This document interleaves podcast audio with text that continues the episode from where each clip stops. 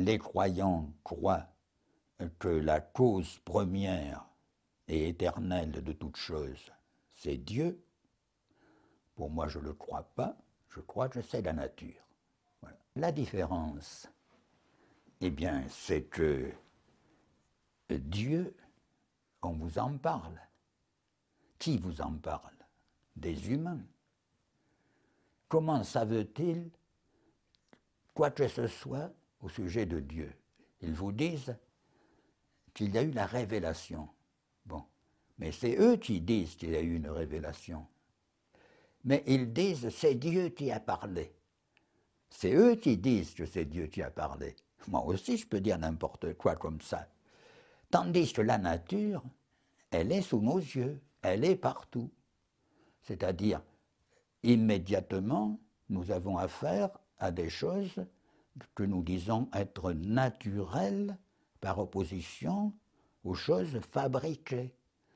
cette, opposition est au début de la métaphysique d'Aristote, la physis, Donc la nature euh, est évidente. Et Aristote dit qu'il serait tout à fait absurde de contester l'existence de la nature. Bon, ensuite, bien entendu, lorsqu'il s'agit de concevoir cette nature, là, moi je me sépare d'Aristote, hein.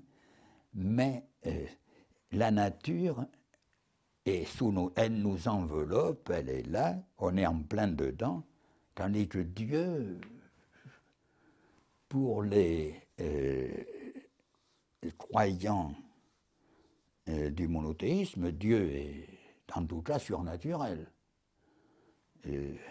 il est transcendant. À l'origine de toute chose, il y a l'infini, de toute façon. Ça, il est impossible qu'il en soit autrement. Parce que supposer qu'à l'origine de quelque chose, vous ayez quelque chose de fini, il faudrait expliquer comment cela s'est finitisé. Donc, à l'origine, on a nécessairement l'infini. Bon. Euh, maintenant, quand vous dites que l'infini c'est Dieu, là vous ajoutez quelque chose à l'infini. C'est parce que Dieu c'est quelqu'un. Oui, puisqu'on peut s'adresser à lui. Et même Gabriel Marcel euh, l'interpelle il dit Toi, Dieu. Enfin, dis-moi quelque chose. Moi, je te prie, je te supplie, et puis toi, tu me dis rien. bon. Et alors, mon ami, l'abbé Marcel Belay, dit la même chose. Il dit Dieu, je te prie, je te supplie, mais parle-moi un peu. C'est toujours moi qui fais les demandes et les réponses. Parle-moi un peu. Alors, quelquefois, moi, je dis à mon ami euh, Marcel Belay, je lui dis, écoutez, attention, vous êtes sur une pente dangereuse. Hein si ça continue, vous allez arriver à la position de Marcel Conche. Hein Mais alors là, j'essaie de lui montrer quand même qu'il a quand même beaucoup de raisons de rester fidèle à sa promesse, parce qu'étant prêtre, moi, j'apprécierais pas du tout qu'il ne soit pas fidèle à sa promesse. Hein tout discours sur Dieu humanise Dieu. Voilà. Alors si vous dites cela, euh, euh, vous avez une idée de Dieu qui est une sorte d'idée euh, par élimination de tous les caractères comme étant des, caractères humains qui ont été simplement hein, portés, n'est-ce pas, à, une, grande puissance, n'est-ce pas C'est-à-dire une, grande bonté, une extrême justice, une infinie sagesse, etc. Montaigne a expliqué que tout cela c'était. On savait ce que ça voulait dire au plan humain, on sait ce que ça veut dire bonté, justice, sagesse, etc. Et on applique cela à Dieu, mais on ne sait pas euh, euh, si cela a un rapport quelconque avec la vérité essentielle de cet être qu'on appelle Dieu. Donc il vaut mieux ne rien dire et se contenter d'adorer. C'est ce que fait finalement mon abbé. Quoi. Il le prie, quoi, mais il ne, sait pas exactement qui est ce, Dieu qu'il prie. Voyez. pour moi, je ne nie pas l'existence de Dieu. Hein. Je ne la nie pas, puisque tout simplement parce que c'est absolument hors des, capacités de la raison humaine de se prononcer de façon positive ou négative. Donc, euh, lorsque j'ai affaire à des, croyants, je leur dis que il se peut que ce soit eux qui soient dans le vrai et moi qui suis dans l'illusion. Ça, je ne le crois pas. Je fais semblant de croire qu'il y a une chance pour que ce soit eux qui soient dans le vrai, afin qu'ils gardent leur, cette foi dont ils ont besoin. Puisqu'après, s'ils croient, vous savez, les hommes ne s'intéressent pas à la vérité. Non, euh, ce qu'ils veulent, c'est croire, c'est tout. Quoi. Mais ils ont besoin de croire. Mais la vérité leur fait peur. chercher la vérité, ça c'est le rôle du philosophe. Et il sait que la vérité pourra, pourra très bien le faire souffrir. Mais ça, euh, il passe au-dessus de cette question du bonheur et du malheur. il veut la vérité à tout prix, de manière inconditionnelle. Et il vit pour cela. Et, et à ce moment-là, euh, comme évidemment je ne crois à aucune révélation, que je ne dispose que de ma raison, la raison humaine, c'est tout, quoi. Ce que Montaigne appelle notre faculté naturelle. Il est évident que je rencontre la religion, mais je n'ai aucun moyen de me prononcer sur le bien fondé de, la croyance, de la foi, si, vous, distinguez ces deux notions. Pour moi, je, je, les distinguerai. Oui, je distinguerai la croyance et la foi. C'est-à-dire, la foi révèle quelque chose. La croyance ne révèle rien. La croyance, ça veut dire qu'on croit en quelque chose qui a été dit, que c'est comme ça, on le croit. Tandis que dans l'expérience de la foi, qui est l'expérience mystique, vous avez une révélation. Et, ça, moi, j'admets cela. Seulement, comme je n'ai pas moi-même cette expérience, évidemment, je dis c'est l'expérience de Claire, c'est l'expérience d'Émilie. Bon, seulement, je, n'ai aucun moyen d'appuyer cette révélation qu'elles ont dans l'expérience mystique, d'appuyer cela par euh, tout ce dont je dispose de moi, c'est-à-dire uniquement les armes de la raison. En définitive, la condition humaine reste essentiellement obscure. Vous ne pouvez pas apporter une, totale clarté sur cette condition. C'est pourquoi la philosophie euh, ne cessera jamais. C'est-à-dire la philosophie, comme l'a dit Montaigne, consiste en des essais, en essais.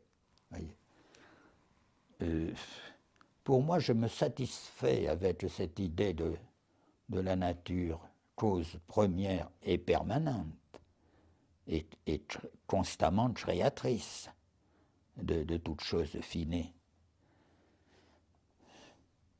mais je ne peux pas démontrer que c'est la seule façon possible de voir les choses, parce qu'il y a différentes métaphysiques possibles.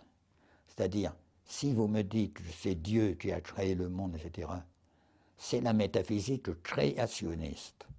Cette métaphysique est indémontrable, mais elle est aussi irréfutable, comme la mienne. C'est-à-dire, si le Christ était là, euh, je lui dirai deux choses. Vous, euh, vous,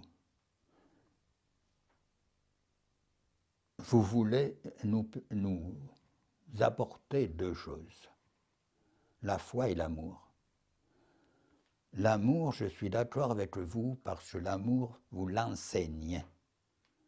Mais la foi ne peut pas s'enseigner. Donc, je prends Jésus je prends le côté amour. Mais le côté foi, non, parce que eh, il ne peut pas m'enseigner la foi. Ça s'enseigne pas. C'est une grâce, ça s'enseigne pas. La morale est quelque chose de complètement autre, qui ne se fonde pas du tout sur les religions ou les métaphysiques. Parce que la morale est quelque chose d'absolu, tandis que les métaphysiques et les religions, il y en a plusieurs. Donc elles sont dans la particularité et pas dans l'universalité.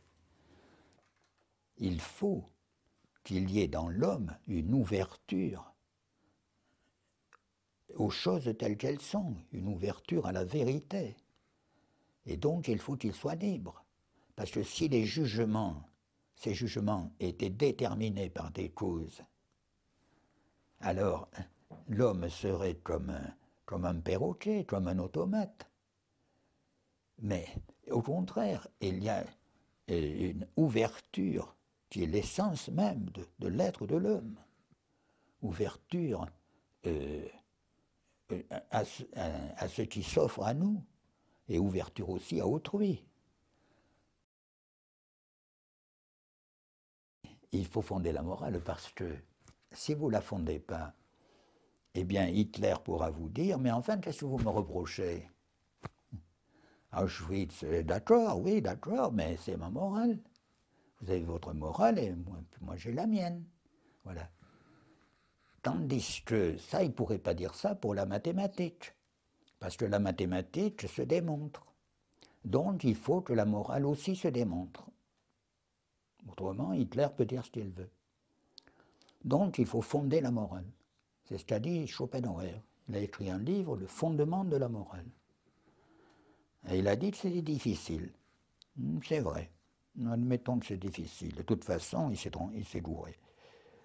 Parce qu'il fonde la morale sur la pitié. Or, évidemment, la morale peut être fondée sur la pitié. Parce que, par exemple, se blesser au bord de la route, je dois lui porter secours, même si je n'ai pas pitié. Donc, la morale ne se fonde pas sur la pitié. Elle ne se fonde pas sur l'amour. Parce que je dois porter secours au blessé, même si je ne l'aime pas. Si par exemple c'est un ennemi, dans, la guerre par exemple, c'est un blessé, mais c'est un ennemi, c'est un Allemand. Oui, alors, euh, eh bien, que ce soit un Allemand, il faut lui porter secours, même si on ne l'aime pas. Donc, la morale ne peut pas se fonder sur un sentiment quelconque ou une émotion quelconque parce que euh, ces émotions ou sentiments sont quelque chose de variable, de flottant, tandis que le devoir est quelque chose de déterminé, de fixe. Voilà. La morale ne peut pas se fonder euh, sur une religion, puisque si vous fondez la morale sur, euh, par exemple, la religion de l'islam, ou bien le, le christianisme, vous aurez une morale islamique ou chrétienne, n'est-ce pas, mais pas forcément universelle.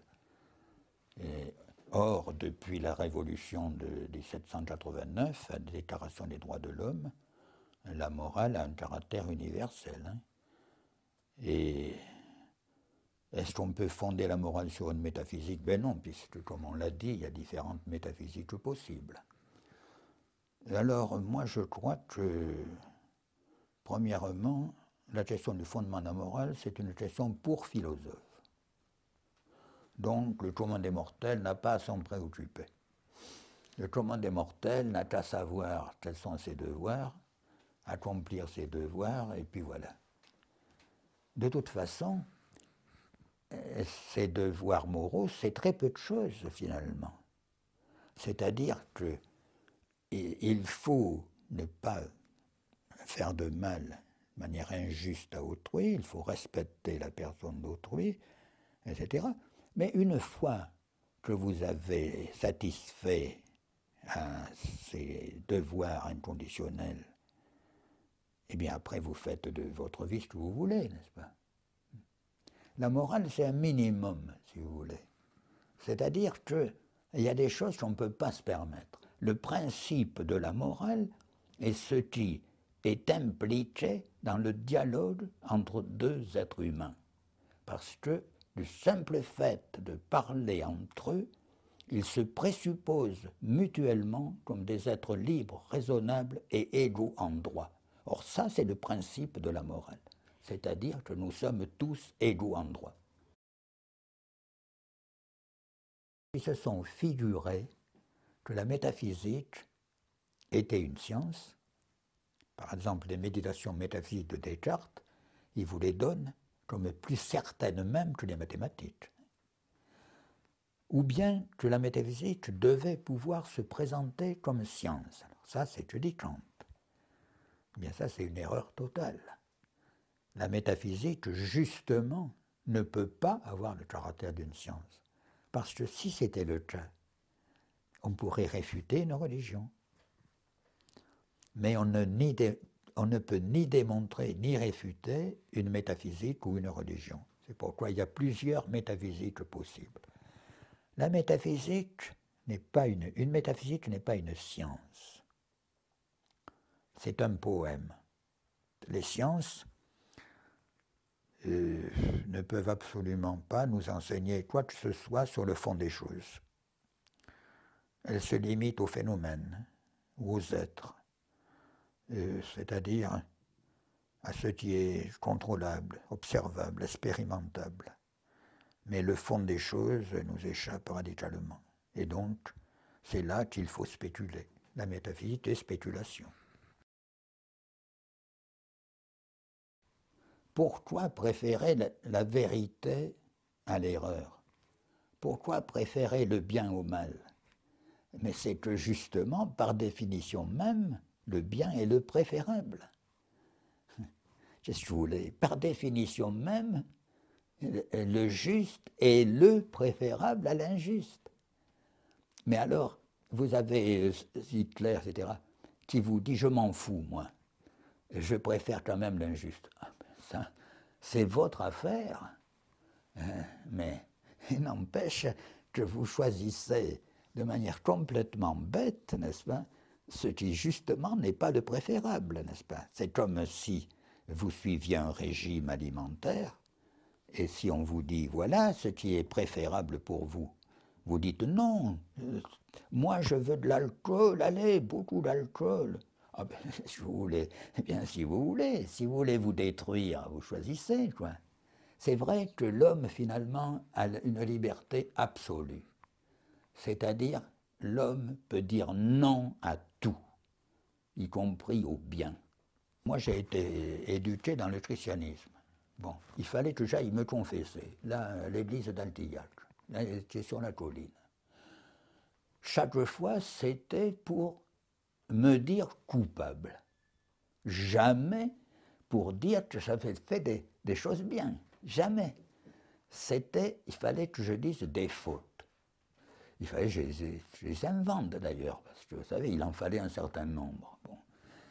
Non, alors qu'est-ce que vous voulez? C'est une idée de l'homme complètement fausse qui finalement, le christianisme, je crois, a rendu l'homme plus mauvais parce qu'il l'a persuadé de sa mauvaiseté.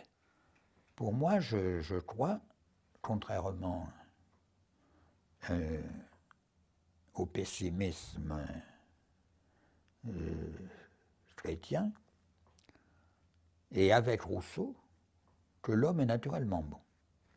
Voilà. Je crois qu'il n'en vient au mal que lorsqu'il n'a pas ce qu'il veut. Si les hommes font beaucoup d'actions mauvaises, violentes, c'est parce qu'ils sont frustrés de quelque chose qu'il leur, fallait. Mais euh, originellement, je ne pense pas qu'il y ait de penchant au mal. Pourquoi? Parce que ça me paraîtrait quand même fantastique, inimaginable, que la nature ait créé des êtres pour être mauvais.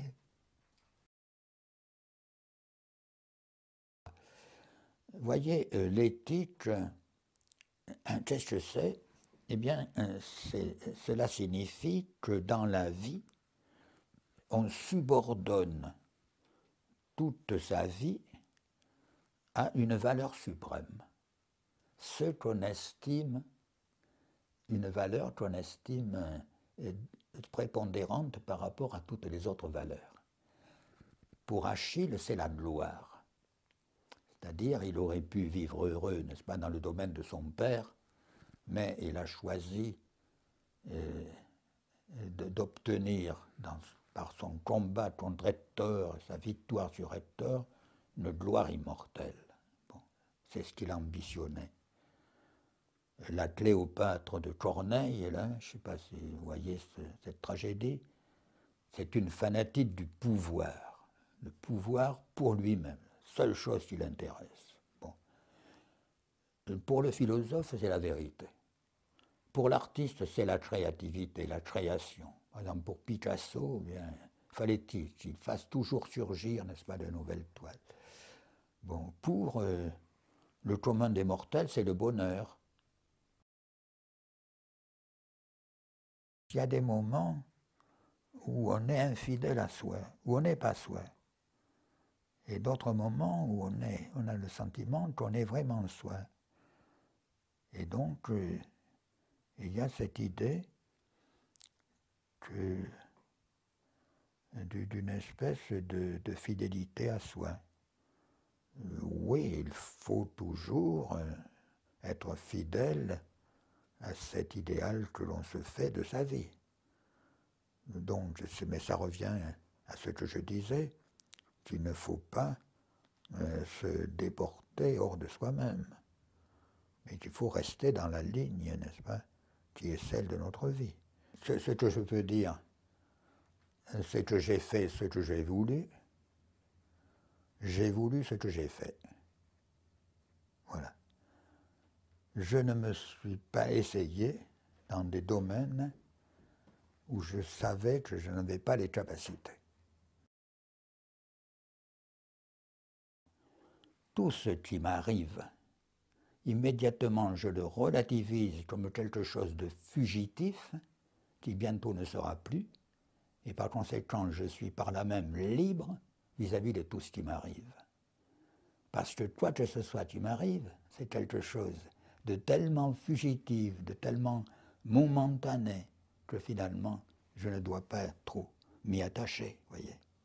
Et donc, c'est une, une sagesse de détachement, c'est-à-dire de retrait, qui fait que je suis même, je suis détaché, n'est-ce pas, de manière quelquefois qui surprend. Je constate que je suis à peu près incapable d'éprouver de mauvaises pensées pour autrui. Tout ça parce que je pense sur le fond de l'infini. Évidemment, ça, ça pourrait être Dieu, remarquez. Oui, je pense que j'aurais pu faire un bon chrétien finalement. Oui, c'est dommage.